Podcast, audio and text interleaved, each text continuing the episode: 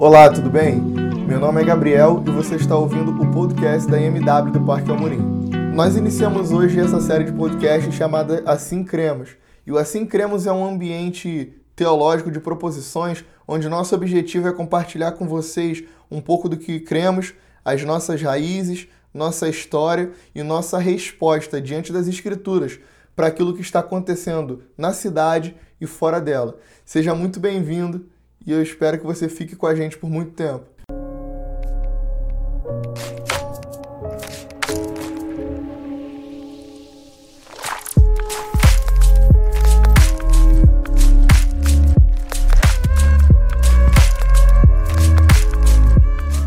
Bom, lidar com o assunto de veganismo, vegetarianismo e uma teologia bíblica do alimento a princípio parece ser um pouco complicado, mas na verdade as escrituras são bem claras no direcionamento em relação à teologia bíblica do alimento ou aquilo que as escrituras, aquilo que a fé cristã permite ou não. Quando a gente pensa em veganismo ou vegetarianismo, é, o vegetarianismo é um, é, se trata de de, um, de um hábito alimentar de restrição de proteína animal. O vegetariano é alguém que se abstém de comer carne animal, mas alguns vegetarianos se abstêm também de ovos, leites e derivados. Existe dentro do vegetarianismo um movimento chamado vegetarianismo estrito, que é mais conhecido na verdade como veganismo. O veganismo ele é um estilo de vida que busca excluir qualquer forma de exploração e crueldade de animais. O veganismo ele vai passar de um hábito alimentar para um estilo de vida, uma militância pelo cuidado com os animais. Então, o vegano é alguém que não vai usar nada que venha de origem animal, seja comida, seja objeto ou vestimenta, como por exemplo sapatos de couro, bolsas, casacos de pele, etc. Em 2018, o Ibope fez uma pesquisa e chegou à conclusão de que 15% da população brasileira se declara vegetariana, o que é bastante interessante, e nós temos visto que esse movimento tem crescido muito nos últimos anos. Para a gente é importante pensar o que a Bíblia tem a dizer a respeito desse assunto, porque esse é um dos gr grandes assuntos que estão na cidade. É importante tratar desse assunto porque queremos trazer uma clareza bíblica dentro dessa temática, pensando que esse é um assunto que está dentro das universidades, dos ambientes acadêmicos e nas mídias também. Na verdade, conversar sobre esse assunto às vezes é um tanto polêmico e é difícil de fazer, mas a gente quer pensar de maneira simples, abrindo as escrituras e discernindo o que ela tem para falar para gente. Quando a gente começa a pensar sobre uma teologia bíblica do alimento, eu penso logo em Gênesis 2:16, no mandamento do próprio Deus dizendo que ele poderia comer de todas as árvores do jardim, menos da árvore do conhecimento do bem e do mal. Então, antes da, da chegada do pecado, Adão ele se alimentava de frutas, ele não comia animais. A relação de Adão com o animal era uma relação de cuidado. Adão é chamado para dar nome aos animais e para cuidar deles. Isso vai se repetir em textos como Gênesis 9 e Romanos 8, que mesmo pós-pecado, as escrituras reafirmam que é uma responsabilidade humana o cuidado com a criação. O apóstolo Paulo vai recitar a mesma coisa no texto de Romanos capítulo 8. Mas antes do pecado, em Gênesis 2,16, nós temos uma clara convicção de que o próprio Deus ordena ao homem que se alimente de frutas. Até aqui, você pode dizer que a Bíblia estaria do lado dos animais e contra os que comem carne. Mas vamos dar sequência ao texto. Depois disso, no capítulo seguinte, a gente vê uma narrativa entre Deus e Adão, quando na verdade o próprio Deus, na viração do dia, vai procurar Adão e Adão e Eva se escondem porque pecaram e eles estão nus e com vergonha da, da sua nudez. Interessante como o pecado é capaz de desestruturar toda a, a criação, todos os hábitos e o homem como um todo. E alguns vão dizer que em Gênesis 13 a gente vê o primeiro relato de morte animal, porque o próprio Deus ele faz túnicas de pele para o homem e para a mulher. Então muita gente vai dizer que nesse texto aqui o próprio Deus mata animais para proteger Adão e Eva da vergonha que eles têm. Daí já pode se pensar que existe a princípio uma valorização. A gente pode pensar que a princípio o que parece é que existe um valor maior do homem em relação aos animais. Eu vou tocar nesse assunto mais na frente, mas fica com isso na sua cabeça. Próximo texto que vai dar pra gente nuances a respeito de uma teologia bíblica do alimento é Gênesis 9, versículo 2 e 3, onde Deus vai instituir para Noé que ele, a partir desse momento, ele pode comer animais. Enquanto antes no Éden Deus não permitia que o homem comesse animais, agora em Gênesis 9 o próprio Deus vai permitir que Noé e sua família comam animais. Na verdade, que a humanidade, a partir desse momento, ela pode comer animais. Só que existem alguns animais que vão ser restritos e a, o sangue desses animais ele deve ser tirado. O homem não pode comer carne junto com o sangue. Porém, o próprio Deus vai permitir, dando aqui liberdade ao homem de se alimentar, tanto de animais quanto de ervas verdes ou daquilo que a terra produz.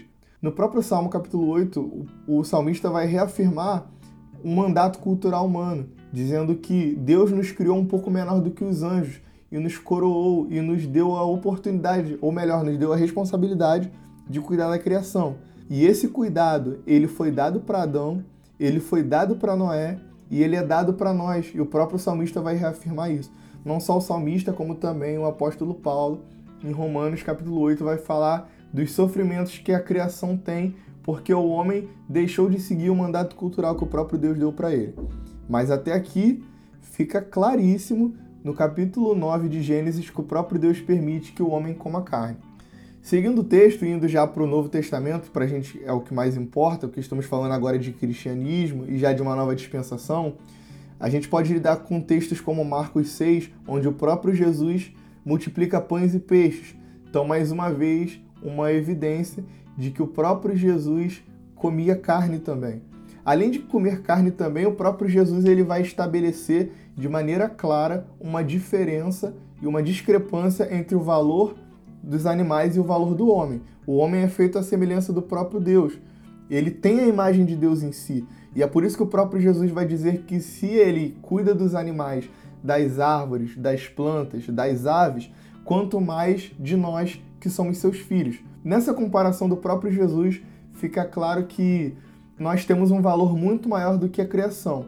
Contudo, nós temos responsabilidade pelo cuidado com essa criação nós somos chamados a cuidar daquilo que Deus criou desde o início, desde o Éden, para cuidarmos. Só que o pecado nos desestruturou, nos tornou seres orgulhosos e preocupados apenas em preencher as nossas necessidades. E agora, preenchidos de si mesmo, orgulhosos, vaidosos e egoístas, nós deixamos de cuidar da criação. Além de Marcos 6, nós podemos lidar com textos como Atos capítulo 10, onde o próprio apóstolo Pedro tem uma visão de animais em um lençol e um anjo aparece para ele e diz: mata e come. É claro que Atos 10 não é um texto diretamente sobre animais, mas sobre a inserção dos gentios na aliança e nessa, na salvação do sacrifício que Jesus Cristo fez na cruz do Calvário. Contudo, o próprio Deus não usaria um exemplo de maldição para explicar algo que ele estava, na verdade, tentando purificar e desconstruir na mente do, do próprio povo judaico. Então aqui nós temos mais um texto que prova que o próprio Deus permite sim que o homem coma carne de animais. Além do texto de Atos 10, tem textos como Romanos 14, onde o, o apóstolo Paulo vai lidar com um problema de pluralidade de pensamentos. E quando se trata disso aqui, o apóstolo Paulo vai deixar bem claro que o mais importante é que Cristo seja honrado. Nós temos opção de tomar caminhos e escolhas diferentes, contanto que isso não anule as escrituras, contanto que isso não anule os princípios bíblicos. E aí o apóstolo Paulo vai dizer que um pode comer carne e o outro pode comer legume. E essas pessoas, um, se um come carne e o outro come legume, elas precisam se respeitar. Importa, e aí o versículo 17 do capítulo 14 vai nos ensinar que o reino de Deus não é comida nem bebida, mas é justiça, paz e alegria no Espírito Santo. Se o reino de Deus é justiça, paz e alegria, nós não devemos ser julgados por aquilo que nós comemos, mas por aquilo que nós fazemos em Cristo. É claro que, uma vez redimidos e salvos por Jesus, todas as esferas da nossa vida são redimidas também. E isso vale para os nossos hábitos alimentares. É por isso que o apóstolo Paulo vai falar muito forte sobre a glutonaria, por exemplo. Os nossos hábitos alimentares também são mudados. O, no o nosso olhar sobre a criação é transformado. Nós não somos mais apenas os consumidores da criação. Nós somos deuses, com D minúsculo, responsabilizados pelo cuidado com o que acontece aqui embaixo. Nós prestaremos contas a Deus no grande dia de como cuidamos daquilo que ele nos deu. O apóstolo Paulo vai falar em Romanos 8 que a própria criação geme com dores de parto, aguardando que nós sejamos redimidos, porque a própria criação não aguenta o pecado do homem. E por isso ela geme, é por isso que, inclusive, a terra e a criação dá sinais de que ela está cada vez mais sendo destruída por aquilo que nós fazemos. E essa incapacidade do cuidado com a criação faz com que a criação gema e chore e dê sinais de que ela precisa que o próprio Deus venha para restaurar a desordem que o pecado causou. Essa desordem ela fica muito clara no texto do capítulo 11 de Isaías, quando o profeta tem uma visão sobre o reino messiânico e ele vai falar sobre algumas coisas interessantes. Ele vai ver nessa visão de um reino messiânico onde o lobo e o cordeiro estarão juntos, o leopardo e o cabrito, o bezerro e o filho do leão, a vaca e o urso pastarão juntos. E interessante que no versículo 7 o profeta vai dizer que a vaca e o urso vão pastar. Então há aqui um pequeno detalhe de que no reino messiânico os animais não seguirão a estrutura de cadeia alimentar. Mais do que isso, a relação do homem com os animais ela vai ser restaurada. Interessante que o próprio versículo 8 do capítulo 11 de Isaías, o profeta vai dizer que a criança de peito, ela vai brincar com a serpente, vai colocar a mão sobre a casa da serpente e nada vai acontecer, porque num reino messiânico, onde todo o caos humano vai ser reestruturado, vai ser colocado em ordem, nós não teremos a necessidade de nos alimentar de animais. A desordem causada pelo pecado será colocada em ordem pelo próprio Deus.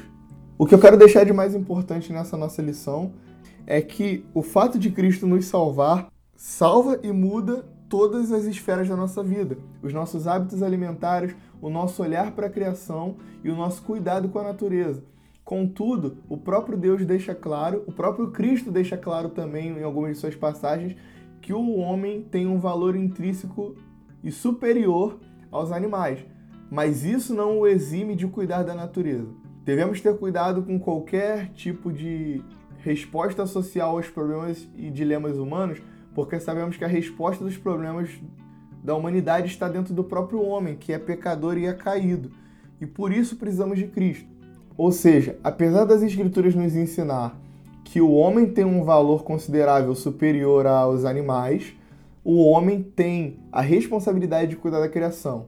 No final de tudo, nós ficamos com aquilo que o apóstolo Paulo disse, que o reino de Deus não é comida nem bebida, mas é justiça, paz e alegria.